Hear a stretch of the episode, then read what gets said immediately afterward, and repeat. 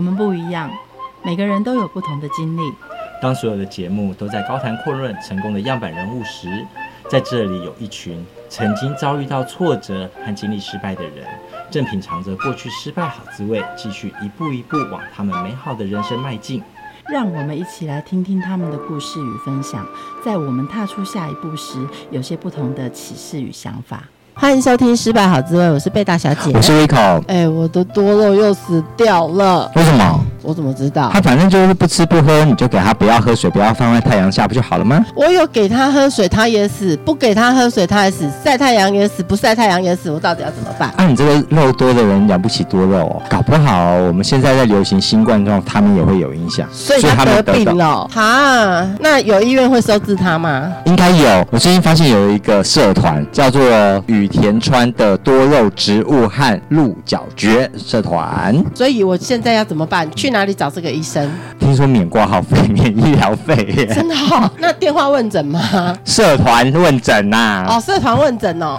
我要怎么跟他形容我的植物怎么样了？你就说你这是肉多，然后呢养多肉。要说丢照片上去就好了。丢照片上去。好，那我们先欢迎多肉小百科王子雨田川。大家好，我是雨田川幸夫。你经营这社团经营多久了？从二零一五年到现在，大概四年多。那你养多肉养多久了？差不多六年了。社团的社员最常问你哪些多肉的问题啊？丢照片问我说：“哎，这怎么照顾？怎么处理？”他说：“先生，其实你镜头没有洗干净，你知道吗？”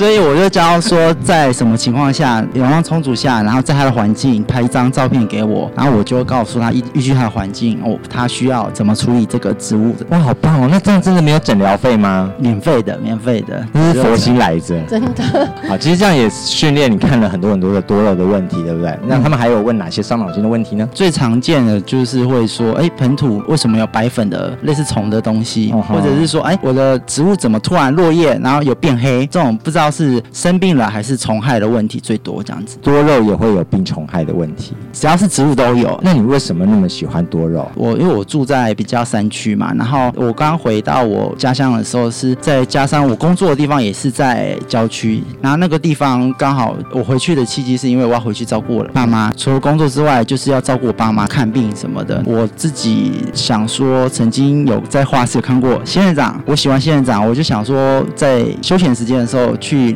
买一盆仙人掌来疗愈自己。就从那那盆仙人掌开始，因为他们都长得很可爱。对，就是想说喜欢，然后去养养看盆栽。刚好养盆栽的时间陪伴我父母亲在家这样子。那为什么它会带给你疗愈的感觉？它对我来讲，它带给我快乐的小宇宙。你在照顾他们的时候，你会跟他们说些什么话？看到说，哎，它成长了，它变大了，会有那种生命的那种喜悦那种感觉。种空心菜也会变大。嗯，不一样，不一样哦。你喜欢的东西，它被你花时间照。照顾它顺利成长了，甚至它繁衍下一代的侧芽。你看到的时候，你会你会会那种惊奇的那种生命力的展现，你会觉得这种感觉会舒压我平常的压力。在种植上是牡丹啊，什么兰花啊等等的，这样相比之下，多肉是不是简单很多啊？我觉得相对难照顾，因为它的品种很多，然后也有分不同季节品种，尤其是浇水。观叶植物的话，跟多肉植物浇水又差别很大，所以开始养之后，通常都是会。哩哩啦啦，谈到养多肉植物，我们就来看要怎么样的开始。第一个就是要先了解你养的品种，它的特性是属于春夏型跟秋冬型。哪些是春夏型？所谓的春夏型是它只在春夏之际生长，它在秋冬的时候会相对的生长缓慢。一般常见的话就是龙舌兰比较热的那一类，像仙人掌，然后我们说的快茎型的，它的多肉多汁的营养器官是储存在茎部的那种多肉植物，感觉就是肥肥大大的，对，然后有刺的，对，有刺的，没错，那种叫做春夏型，因为它要保水在这里面，对，非常耐热的，就是春夏。像秋冬型的话，入夏的时候会休眠，它生长速度缓慢。这种常见的话，就是我们看的石莲花，它的叶子会胖胖的，水分都储存在叶部。我们常见的比较可爱的兔耳，它的叶表会毛茸茸的，它其实要抗热，所以它的外表会有特化一些毛茸茸构造。秋冬型嘛，它在秋天的时候它生长，那夏天的时候它会储存在叶部。到夏天的时候休眠的时候，你就算不给水，它其实会慢慢去耗它的叶子，所以它夏天会变瘦，这是正常的，因为它在消耗它叶子里面的。对，所以所以你看，一般的石莲，它在夏天变丑是正常的，哦，只要它没有死掉，或者是它只要留部分，甚至一片叶，你都可以把它繁殖出来。它一片叶都还能繁殖哦？对，因为像多肉的特性，它叶子可以去叶孵，尤其是石莲，它一一片叶子它可以孵出很多头，所以它的生命力特别旺盛。那所以我不用看到它叶子枯了我就把它丢了，对，再继续养。就像石莲这种东西，它你在度夏的时候它变丑嘛，它叶子它缩了嘛，那你其实在生长季的时候多拔几片叶去备份啊，你死掉的话还有小苗的。要忍受它变丑。所以小王子，快问快答，嗯、秋冬型和春夏型，你喜欢哪一型？都都有喜欢的品种。我要哪一个比较难照顾？我是觉得秋冬型的比较难。为什么？因为它在夏天相相对会休眠，比较怕热。台湾的环境又是热又湿，所以像秋冬型的在夏天的时候会很多湿热的问题，会黑腐，那就烂掉。所以台湾来说，就死了。养哪一型比较容易养？仙人掌还有龙舌兰。哦，夏春夏型的比较容易养。对，觉得可爱型的品种有哪些？有可爱型哦，就常见的熊童子啊，然后兔耳啊，或者是石莲啊，像我们他们说的大肉石莲，像高丽菜一样，它叶子很大，然后又卷边，有些还带瘤，颜色又五颜六色，都很漂亮又可爱，这样子。多肉就是要越多肉越可爱，有没有？但肥肥的，怪你这么可爱。那台湾不适合哪一种品种呢？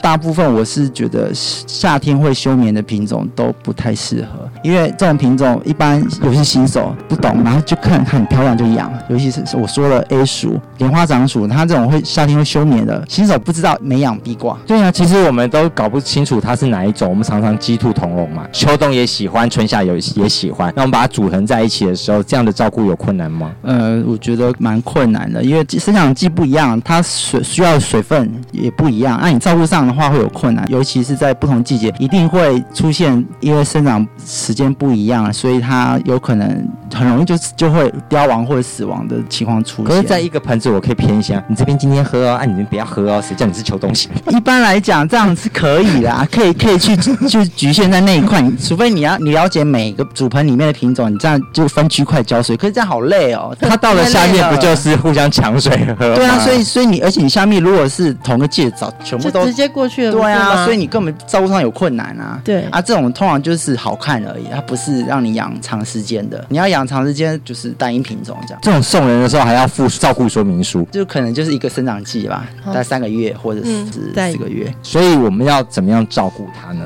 通常养植物最简单就是阳光、空气、水嘛。牵扯到你养的品种，你首先我建议新手养多肉的时候，最好是以单一品种去养。以仙人掌为例，你养仙人掌的话，它是春夏型，那你要了解说这个品种仙人掌它的原生环境是在哪里？原生环境在非洲，它的原生环境的雨量是多少？那你就会去想象说，在台湾如果一样给水的话，你在生长季的时候，人家建议的水量给多少？那我建议常见的话，通常都是一个礼拜甚至两个礼拜给水。可是给水的部分又跟你土、你的盆跟环境有关，很难讲。阳光、空气、水，阳光的话，以我是建议都是全日照为主。然后如果真的没办法全日照，至少半日照。生长季的时候，阳光全日照 OK，可是，在休眠的时候，建议是至少降低百分之五十的阳光强度。什么叫做直接日照？什么又叫间接日照？直接日照没有遮蔽物，然后阳光直晒。直接放到太阳底下让它晒，对，直晒。嗯、那我们说非直晒就是偏光，偏、嗯、偏光的话就是散光。散光的话，阳光底下它是透过反射光。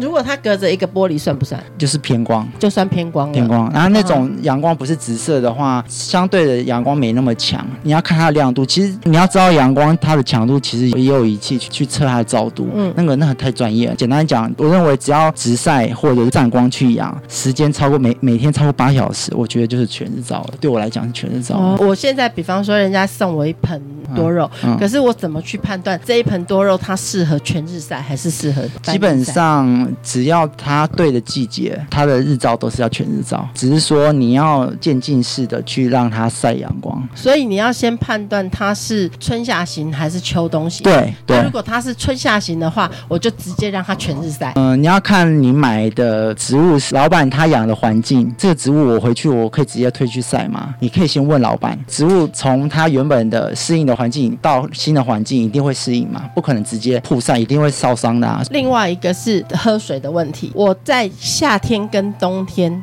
的喝水跟喝多少是一样的吗？我觉得就是给头一样，给头。一样给透，嗯，但是冬天跟夏天的间距会不会不一样？呃，秋冬型生长季的话，大概干了就给它。非生长季就是夏天休眠的时候，我建议是拉长，间隔大概多三到四天，就拉长。对，它大干大湿，中间再隔个三四天，嗯，甚至一个礼拜，就比它原来秋冬的时候给的更久。你秋冬型在夏天半休眠休眠的时候，除了水分间隔拉长之外，你阳光。一定要帮它减少亮度，不然的话，这个两个同时都要做。你减少阳光的曝晒的程度，再来就是给水的频率拉长，拿到通风性，这样就好度下。再来是煮盆，煮盆的时候，如果我们是新手，我怎么去判断哪些适合煮在一起？最简单就从外观呐、啊，一般常见的石莲花，其实你在煮盆的时候，你去花艺店买，你就会问老板，你就直接问老板，哎，老板哪一些是石莲？就买单一品种的不同的颜色，那不。不同的呃，可能品种。那如果说，比方说现在是春夏季嘛，嗯，春夏季在煮盆的时候，是不是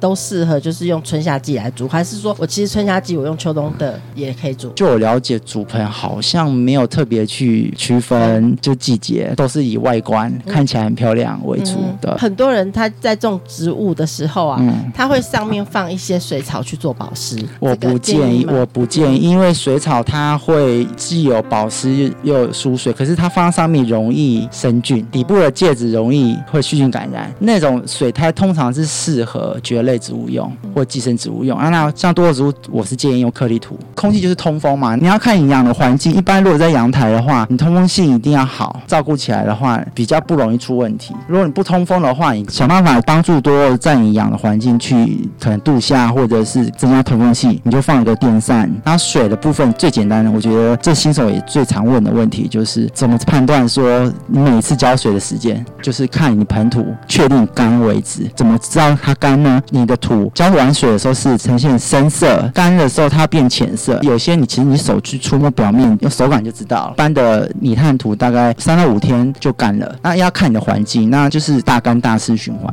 这浇水我觉得最重要的技巧是，就是给水的时候盆土干透的时候再给水，这是最最简单的去判断。因为有些人可能也许风大的话，可能两天。就干了，有些可能就是比较通风性不好，它泥炭土又放的比较多，保湿型的土比较多，也可能拉到七天。最简单就是干湿循环。那一次是要让它直接喝到满哦？浇透，浇透是怎样？再进阶一点来讲，说你要看你是无根发根，或者是你买的是稳根的植物。稳根植物就是给透。可是我怎么会知道？你在植物去晃动它，拉拉拉看它，如果它是固定在土里面稳根的，就知道了。如果是你去摇晃它，那一下就掉出来，那你看。一下根部没有根，那就是刚发根的话，刚发根建议就是表面给水汽。如果稳根植物的话，通常我就是直接从头浇到尾就把它浇透。像单一品种，它有根无根的给水方式又是不一样，所以这要看情况。他们喝什么水？矿泉水、纯水、自来水都可以，都。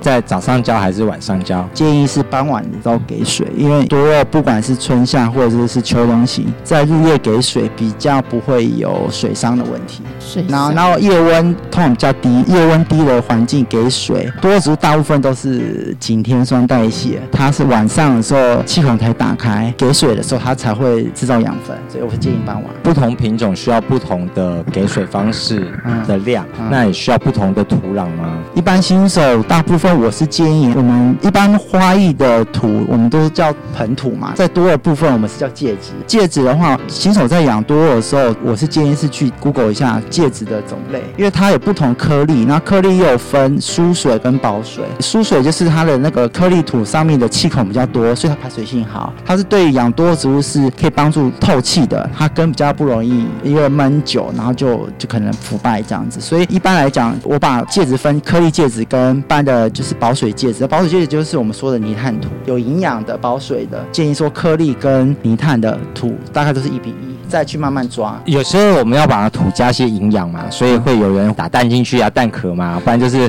喝完的咖啡渣往那边丢。多肉植物也适合这样吗？不建议这样，因为它可能有发酵，然后又你久的时候又会有病菌的产生。然后多肉植物最怕的就是真菌、细菌感染。一般常见，我觉得最简单，你就去花市去买叶肥。叶肥的话很简单，就是稀释一千倍这样，可能两个礼拜或一个月给一次就好了。这是他们的营养，营养当水给。对，当水给。我们说的叶肥，它就是。所谓的氮磷钾，氮磷钾的话，它有分常见的花宝叶肥，它有分一到四号，不同号码它的氮磷钾的含量都不一样。啊，有些是开花肥，有些是长叶子的生长肥，不同肥有不同的使用方法。你可以请教花店老板。谈到他们最怕病虫害，最近在那流行的是新冠肺炎嘛？夏天应该多最流行应该就是粉介壳虫了？那怎么办？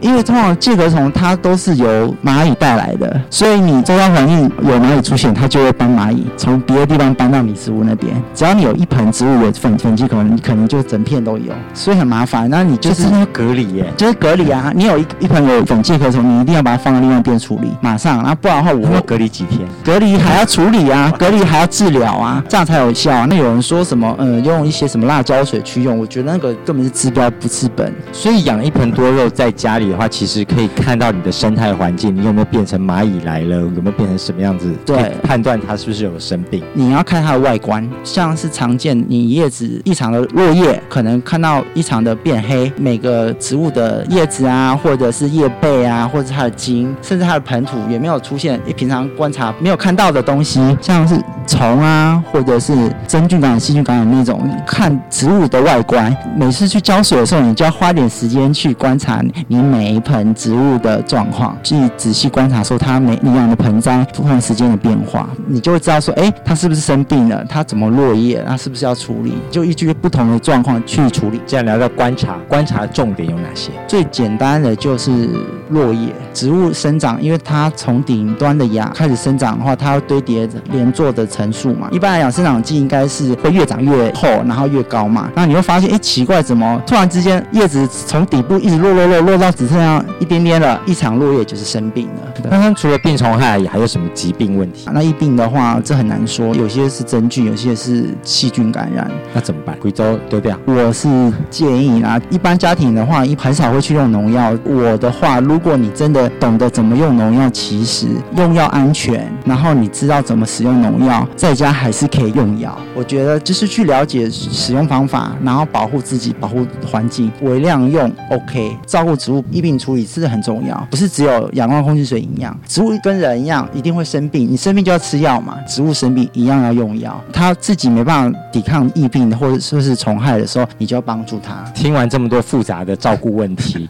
总之新人该怎么办？简单的就是看他可爱买回来，多认识一样养多肉的朋友，就是前辈，一群好朋友一起养，那一起照顾。他有问题的时候，再寻求资源去问社长来对前辈去问最快。我觉得你用问比你用查的快，你丢照片你就知道他教你怎么照顾。你那是经验，有些人如果不去问，自己养养养，都是用钱堆出来的经验。就是花一点心思去交朋友，然后去请教前辈。其实你在养多的植物上面会比较顺手。那你养多肉花了多少钱？我没办法去算诶，这样六年下来，应该还蛮多的。难道老手就没有问题吗？有，我碰过几个跟我一样，就养到可能好几年的老玩家，到后面。他可能有倦怠期，会觉得说，哎，一样就是这样养多肉，会觉得没什么变化，觉得会有点了无新意，了无新枯燥，就可能会养不下去，会送人或者是卖掉。所以你有弃养你的多肉过吗？我后来是想办法去创造更有趣的养法，例如举例，我最喜欢的品种是莲花掌鼠，养的话照顾给水嘛，然后给营养这样。可是我后来会想是说，有没有别种的养法，嫁接嫁接，然后我会想说，在台湾。其他人没有养试过的照顾的方式，像说育种法师育种的话，有人觉得太困难了，因为他就没人做。它失败经验很多哎、欸，很稍微不对，他就死给你看呐、啊。我觉得你只要有那个热忱在，没有所谓不可能的事情。今年育种我，我就是想尽办法找到法师开花的东西，然后去试着练配种，也成功了，很难得，因为法师夏天会休眠，要找到开花的法师又更困难。那你要一次成功配对，除了做功课之外，你要真的就是有点运气去实验。但是我觉得我抱着一股热忱去玩，去享受，就就很顺利的成功了。成功之后的那个喜悦，我觉得就是我养多肉的最终初衷了。多肉对于生态环境有什么帮助？多只植物嘛，照顾植物，去用你的心去花时间去照顾，然后把它当成像自己的小孩一样这样照顾，去呵护它，尊重它，因为你很看重它，它是一个小生命。其他的植物会是用一样的心情去去看待、去尊重。你养过多的植物，花了很多时间去照顾，在大自然里面，你就会相对比一般没有养过植物的人会更去珍惜，甚至花时间去欣赏。照顾多肉这么多年的过程里面呢、啊，他给你的一些启示是什么？学习到如何真的对。微小生命一样可以看待，在养植物的那个心情，就好像我照顾我家人一样，用自己的心去照顾生命，花了时间跟精力，其实也就是我照顾我两爸妈的那过程是一样的，在想着怎么让他更幸福。谢谢。节目的最后，我们一起来听《鬼灭之刃》的炭治郎之歌，我们下次见，拜拜。